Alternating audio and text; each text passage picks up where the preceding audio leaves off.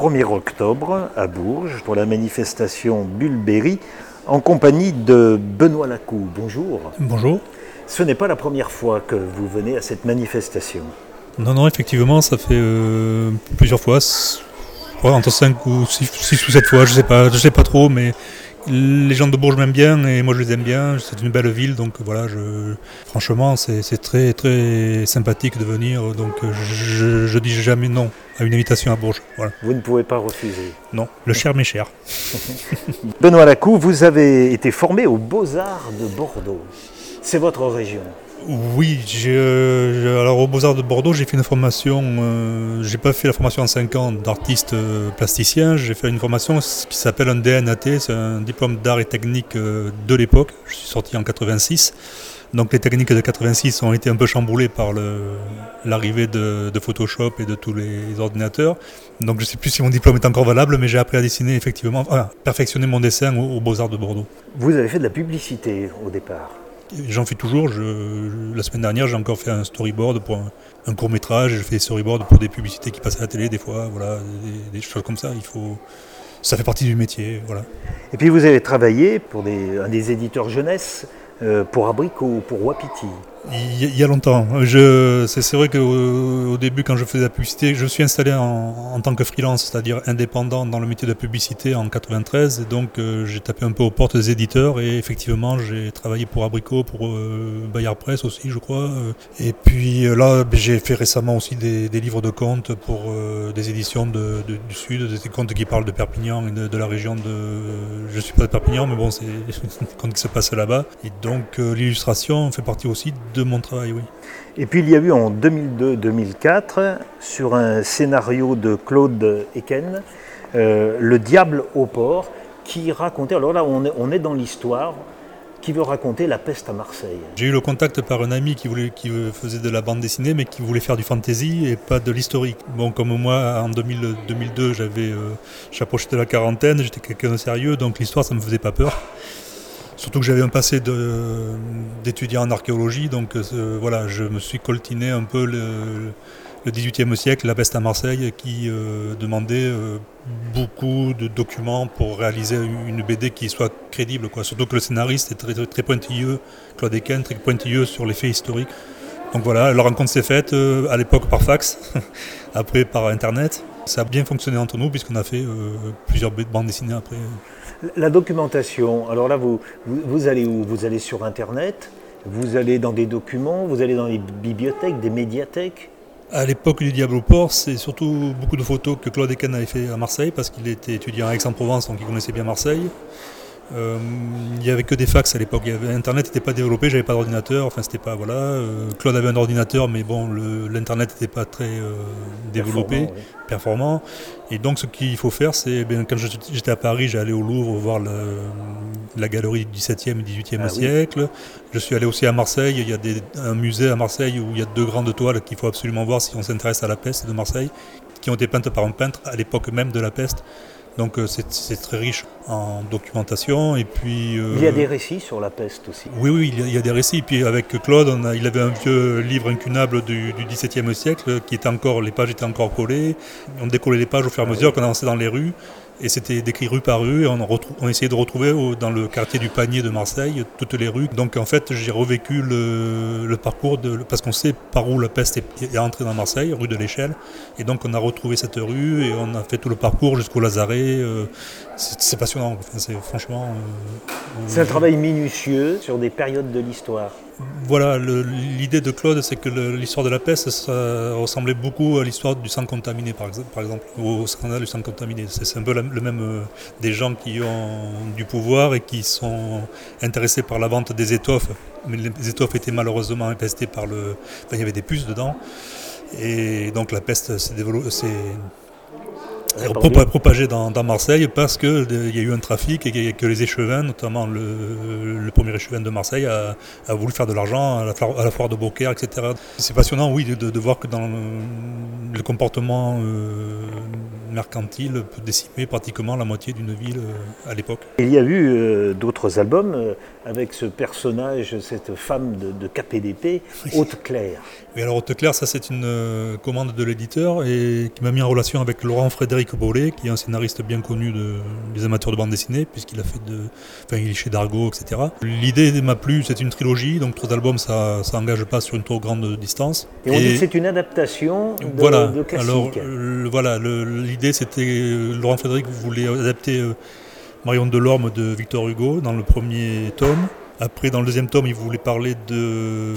Non, le premier tome, c'était plutôt Barbé de Revilly. Euh, D'accord. Voilà. Euh, Une nouvelle. Le, bonheur dans le crime. Le deuxième, Marion Delorme de Victor Hugo. Et le troisième, c'est un hommage un peu à Batman. Si vous lisez les trois albums, vous avez un tout qui est très logique et qui. Euh, voilà. Donc, dans le troisième, il y a forcément un, justicier masqué qui arrive, mais le, tout se tient. Quoi. Laurent Frédéric Bollet est très, très habile pour, pour écrire des scénarios qui, qui, se tiennent bien. Quoi. Vous êtes moins contraint par les faits chronologiques de l'histoire. Alors, dans le nouvel, dans la de Barbé d'Aurevilly, la, ville n'est pas nommée, elle, commence par un B. Et ça se passe au XVIIe siècle. Donc moi j'ai dit à Laurent Frédéric, pourquoi pas Bordeaux, je connais bien la ville. Et j'ai fait des recherches quand même pour faire... D'ailleurs j'ai eu des, des félicitations de, du musée d'Aquitaine qui, m'a, a bien reconnu la ville de Bordeaux qui n'avait pas été reconstituée à l'époque. J'ai même reconstitué le palais de, d'Aliénor d'Aquitaine, ce qui a été fait après par ordinateur. Et en fait, euh, ce que j'ai fait dans la BD correspond tout à fait. donc euh, voilà, j'ai réussi ça. Par contre, l'héroïne est un peu fantaisiste puisqu'elle se bat à l'épée, elle est en culotte à l'époque, elle est sexy. Voilà, c'est, c'est un peu le côté euh, pas très crédible de. À l'époque, c'était plutôt les femmes de Rubens qui étaient. c'est l'aventure. Oui, voilà, là c'était l'aventure. Voilà. Vous êtes resté dans l'histoire avec euh, cet album qui a un titre un petit peu long, 1907, La longue marche des vignerons du Midi. C'est plus la fiction. Non, là euh, j'ai enchaîné sur deux albums euh, commandés par un éditeur de, Béziers qui voulait mettre un peu l'histoire de, sa ville en évidence. Et enfin, Béziers c'est le grand Narbonnais parce que la révolte des vignerons s'est passée en 1907, euh, a beaucoup marqué les esprits là-bas, a beaucoup marqué les esprits aussi dans toutes les régions viticoles, puisque c'est à partir de, ces événements qu'on a fait les premières caves viticoles, enfin qu'il y a eu vraiment quelque chose de de fédérer au niveau des, propriétaires, euh, des ouvriers. Enfin voilà, euh, on, a enfin, on, a, fait cette bande dessinée, euh, oui, pour les 100 ans, de, en 2007 c'est tombé, voilà, pour les 100 ans de, des événements qui ont marqué le, coin. Je ne vais pas dire qu'elle est politique, mais il y a un côté social. Ah, tout à fait. L'affaire a eu des retentissements jusqu'à Paris. Et d'ailleurs, il y a une illustration célèbre de Clémenceau. C'est Clémenceau le, tigre, c'est ça Qui, qui t'a un billet à Marcelin Albert. Marcelin Albert, c'est le promoteur de la Révolution.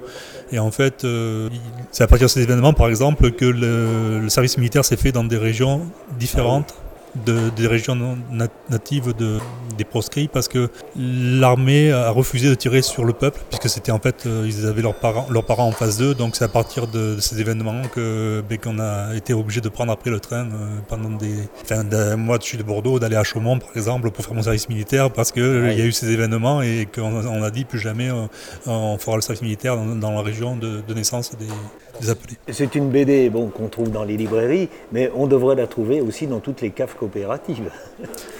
Alors, du côté de, Narbonne, tout ça, oui, effectivement, on les trouve, euh, on la trouve un peu partout, mais euh, oui, oui, oui, on devrait, on devrait. Entre deux verres. on devrait. Et puis, il y a cet, objet bizarre, Murel, qui était destiné à être, avoir des suites et qui n'a pas eu des suites. Donc, même le titre porte le numéro 1 mais le numéro 2 est toujours euh, en attente. Oui, alors c'est une BD que je continue quand même à, amener avec moi sur les salons parce que lire les, on, avait prévu avec le scénariste parce que l'éditeur était plus spécialisé dans le polar, donc on avait prévu un peu le choc et donc on a prévu des albums qui peuvent se lire en une seule fois, quoi, en, voilà, en one shot. Le problème c'est que l'univers qu'on a développé euh, intéresse tellement les gens qu'ils ont envie de voir la suite. Après c'est pas très étonnant en connaissant Claude Eken qui est un, écrivain de science-fiction depuis les années 70. Il a écrit plus d'une trentaine de romans de science-fiction. Il est très connu dans ce domaine-là. Il a gagné plusieurs fois les, des prix aux Imaginales de Nantes, aux Utopiales ou aux Imaginales, je sais plus, de Nantes. Euh, et moi je suis un, fan de science-fiction aussi, mais euh, je suis tombé dans l'histoire parce que que c'était juste pour dépanner mon copain qui voulait dessiner des loups-garous et que moi, je voulais, enfin, au départ, et, moi, je pouvais dessiner de l'histoire puisque ça me fait pas peur de me coltiner de la, de la documentation. Claude Eken, il aborde la, science-fiction comme une BD historique, c'est-à-dire qu'il va établir, c'est lui qui va créer le monde, imaginer le monde, moi je vais le mettre en image, mais à partir du moment où il a mis des règles, il est obligé de les suivre. Et donc, euh, comme une charte. Comme une charte, voilà. C'est aussi exigeant, et même peut-être un peu plus qu'une BD historique si on veut vraiment. Euh, puisque là, il faut tout inventer. On peut partir en vrille facilement, mais Claude. Même c'est les, personnages qui sont entre des animaux et des êtres humains. on est arrivé un peu avant Avatar, mais l'idée c'était de de faire observer un peuple, de, un exo-peuple, c'est-à-dire une planète euh, différente de la Terre, par des humains. Et donc il fallait des corps qui ressemblent à des corps humains, puisque en fait les observateurs qui sont sur cette planète revêtent des, des peaux biologiques, biochimiques de, de ces murelles.